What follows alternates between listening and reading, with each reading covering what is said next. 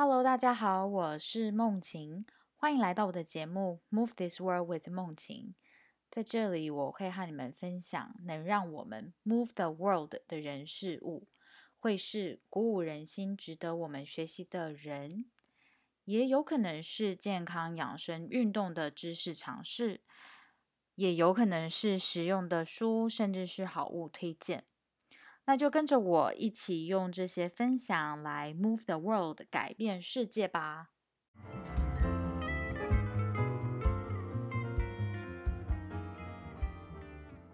Hello，大家好，好久不见啦。嗯，我今天呢，想要和大家分享的是一个我自己非常有兴趣的主题。那这个主题和议题呢，是关于就是女性她在工作。和在家中扮演的角色两者的冲突，主要是因为呢，女性她在家中常常被社会期望说她要去管理家务事、照顾家家庭，那基本上做这些事情都是一个无心的工作者。那因为对这个议题很有兴趣，所以呢，我就找了我一个朋友，他是一个 financial feminist。那他就是常常在这个议题上，他有关注，然后也嗯是一个 storyteller，他会去找嗯一些在这方面有贡献的女性，然后把他们的故事说出来和大家分享。是因为他有这样子的嗯背景，所以我就邀他到我的 blog 写一个这方面的专题。那这个 blog。呃，这个 post 呢，在我的 blog 有英文版，就是它的原文和我自己根据它的原文翻译成中文的文章。那这个文章其实是蛮长的，可能有时候阅读的时候就会觉得说，呃，这篇太长，好难读完哦。所以我今天在 podcast 中想要和大家分享的，就是我想要读这篇文章的方式呢，和大家分享。所以如果你没有时间，但是对这个，嗯，这个。议题也有兴趣的话呢，你就可以听这个 podcast。好，那现在就要开始喽。他这个这篇文章的标题是“为什么认知到无心工作者的付出对我们的荷包都有益”。他首先先 quote 一个人叫 Catherine Markle 的文字。那这 Catherine Markle 是。一篇一本书的作者，这本书叫做《Who Cooked Adam Smith's Dinner》。这里的 Adam Smith 就是那个我们耳熟能详的现代经济学之父亚当·斯密。然后他的那个引言是：女性主义其实一直和经济息息相关。Virginia Woolf 想要有自己的房间，但那是需要钱的。在十九世纪末、二十世纪初的时候。许多女性，她们联合起来，要求要有继承权、拥有权，可以该公司的权益，可以借钱的权益，可以上班的权益，同工同酬的权益，能够选择自给自足的权益等等。这样子的话呢，她们就不用被迫为钱结婚，而能选择为爱结婚。所以，女性主义一直都是关于金钱。然后，呃，我朋友 Heather 他就开始他的文章了。他说，现代的女性虽然不需要父亲或者是老公的陪伴才能到银行开户和申办信用卡，但我们今天仍然面对着许多隐形的两性不平等。常常会有一种口号是“你可以拥有一切”，但这个是一个不切实际的口号。它鼓励女人同时可以兼顾家庭，又能在事业上打下一片天。这种氛围真的会让人家以为说，其实社会文化已经改变了，已经进步了。事实上，旧有的问题仍然持续着。这个社会仍然期望女性去改变、去调整、去适应。然而，我们更应该思考的是。我们应该是去改变、调整、适应我们对传统社会运作的想法。其实，女性一直都有在工作。例如，美国的国母 Elisa Lucas Pinkney，同时也是两位在美国独立战争中扮演重要角色官员的妈妈。但这只是 Elisa 一部分的故事。在她爸爸离家去战场后，十六岁的她就开始经营家族的房产。她接着也创建高利润的染料贸易。一般社会历史是这么告诉我们的：女生在二战期间开始出门工作，战后又变回家庭主妇，直到一九六零年代初才又出来社会工作。然而，这样的叙述不仅仅大大简化了演变的过程，并且是不正确的。这样子的转变其实是告诉我们，女性一直以来都有无偿工作的。经济体下工作，然后呢，他们才走入有偿的传统经济体。一般社会历史的叙述也完全忽略了一直以来都在外工作的贫穷女性、非白人女性，特别是黑人女性。所以，真正的问题不是女性到底有没有去工作，而是女性的工作。是否有同样被重视和被给予同等的薪资？很多人把这样的现象怪罪在女性主义主义的盛行，因为女性主义似乎过于强调女性应该同时是照顾者和赚钱养家的人。然而，我们该审视的反而应该是。社会普遍对于给薪工作的定义，我们社会普遍对于给薪工作的定义，奠基在传统经济的定义下。现代经济学之父亚当·斯密说：“人们是依自己的利益做决定的。”经纪人这一词的定义就是这样来的。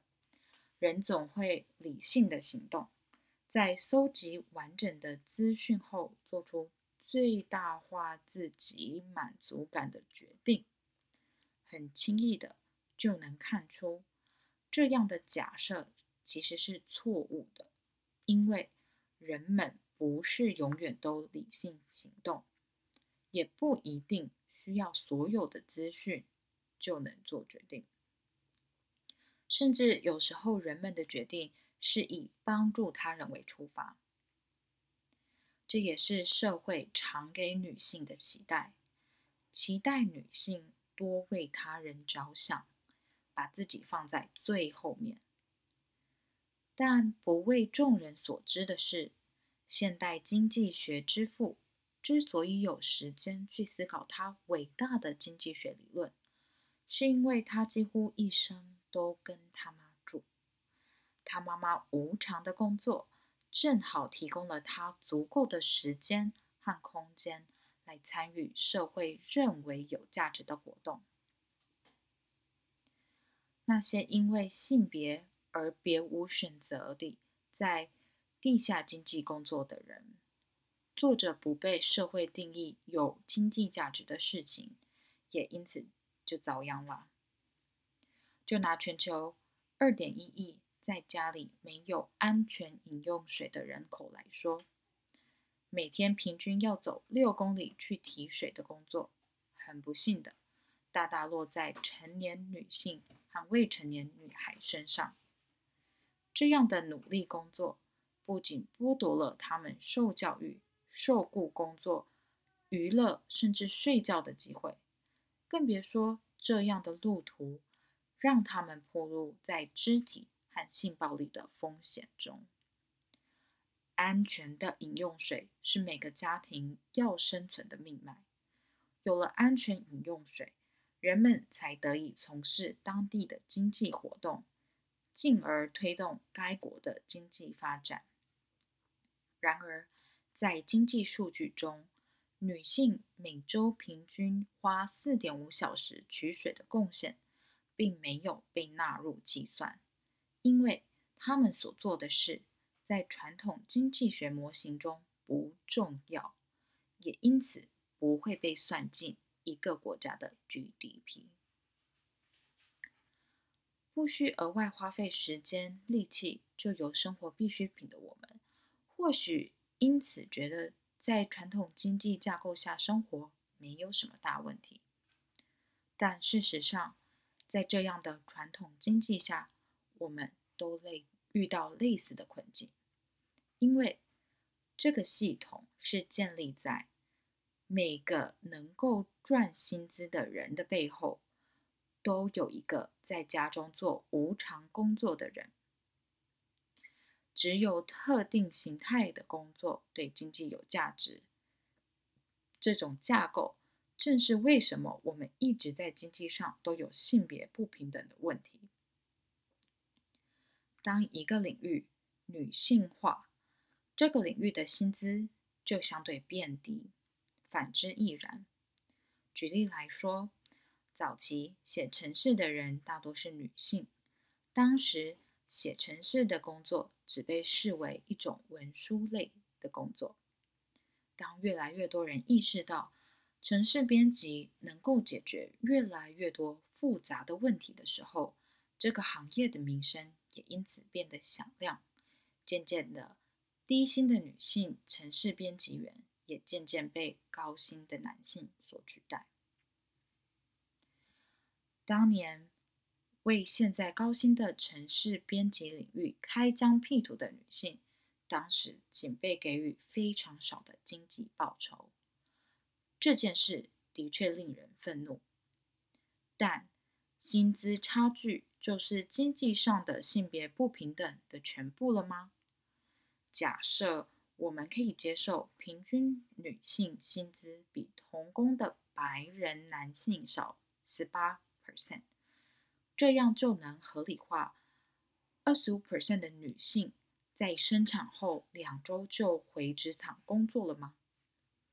这并不是因为这些人拥有什么超人的复原速度，或他们热爱工作胜过于自己的小孩。这其实是因为在美国，只有十三 percent 的员工有给薪的育婴假。根据统计。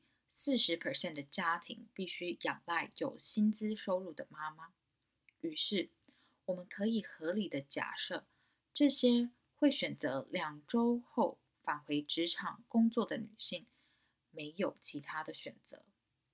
然而，这些妈妈所在的社会是一个假设，有一个人会在家中为她准备晚餐的，但事实上。那个为他准备晚餐的人是他自己，所以我们又回到了“你可以拥有全部”的这个口号。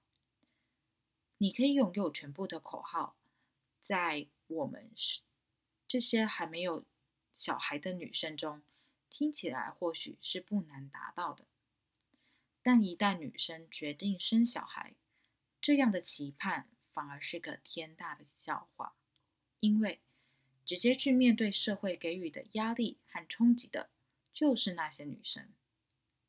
社会期待女性要在职场上为自己的权益发声，主动寻求升迁，提出降低工时来照顾家中老小，快速产后瘦身，自己列自己的代办事项，维持家里整洁。哦，对，还有不能忘记小孩的亲师座谈会。就拿现在 COVID-19 疫情来说，平均妈妈比爸爸付出三倍多的时间在处理家务和照顾小孩。这也导致每四个女性中有一个考虑离开这个传统给薪的职场，或暂缓事业规划，以兼顾家庭。将照顾者和赚钱养家者的角色一分为二。其实是有问题的。这假设了有一个照顾者存在于私人空间，和另一个赚钱养家者存在于公共空间，这两个角色互不相容。有些女性能在每天出门工作后顺利转换角色，但每个女性都能做得到吗？并不是每个女性都有余力把这两个世界完整切割，因为这个社会本身就难以让女性如此。Heather 又引用了 Catherine Markle 在《Who Cooked Adam Smith's Dinner》这本书说：“与其鼓励他把自己身体视为人类的一部分，她是女性的她，她被鼓励把自己的身体视为一颗正在为生育倒数的炸弹。一旦要考虑生殖等的时候，就会爆炸。”她就被迫赤裸裸的袒露出她身为女人的事实。当妈妈后，所有角色都叠撞在一起，社会期盼理应分开的私人空间和公共空间，突然就这样合而为一。她不可能把自己凸出来的怀孕肚子留在家里，她没有选择的，必须把应该放在家的那个东西。带到给新的工作场合，这是他和给新世界都无法好好面对的。所以 Heather 继续他的文章，他是说，短期的解决办法或许是落在女性肩上，例如妈妈去接生病的小孩回家，但长远来说，这不只是女性的问题。当社会的大环境，无法鼓励女性同时兼顾生养小孩和从事给薪工作的时候，小孩会越来越少。当有越来越多年迈的人需要被照顾的时候，政府就得考虑配套措施，例如降低福利和增加税率。讲了这么多，我们能做什么呢？首先，也是最必要的是，我们必须承认。所有劳动力的价值。如果女性不给新的付出，没有被考虑在经济模型的话，我们永远不会了解那些不被认可的劳力是如何和贫穷以及男女不平等息息相关。即便北欧国家的父母拥有充足的带薪育婴假，男女同工不同酬的问题。仍然存在，这告诉我们，在两性平权的路上，我们不能终止在保障带薪育婴育婴假而已。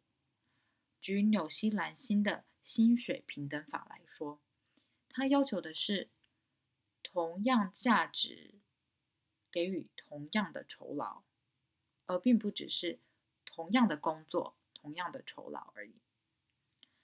COVID-19 教会我们的是，我们每天所必须依赖的，不是那些银行投资家、律师等高薪职业，我们得仰赖超市员工、护士和幼儿、老人照护者。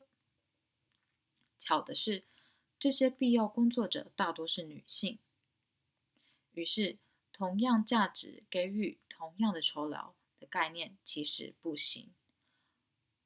国际劳动机构，也就是 The International Labor Organization，在一九一九年起草的宪法中写道：原则上，女性和男性必须在同样价值工作中收到相同的报酬。美国至今仍然没有批准此项公约，但该机构中已有一百七十三个国家批准了。平等报酬公约 （Equal Remuneration Convention）。第二点，美国应该认清并保障大众拥有给薪的育婴假。给父母给薪的育婴假所带来的效益已经不容被忽视。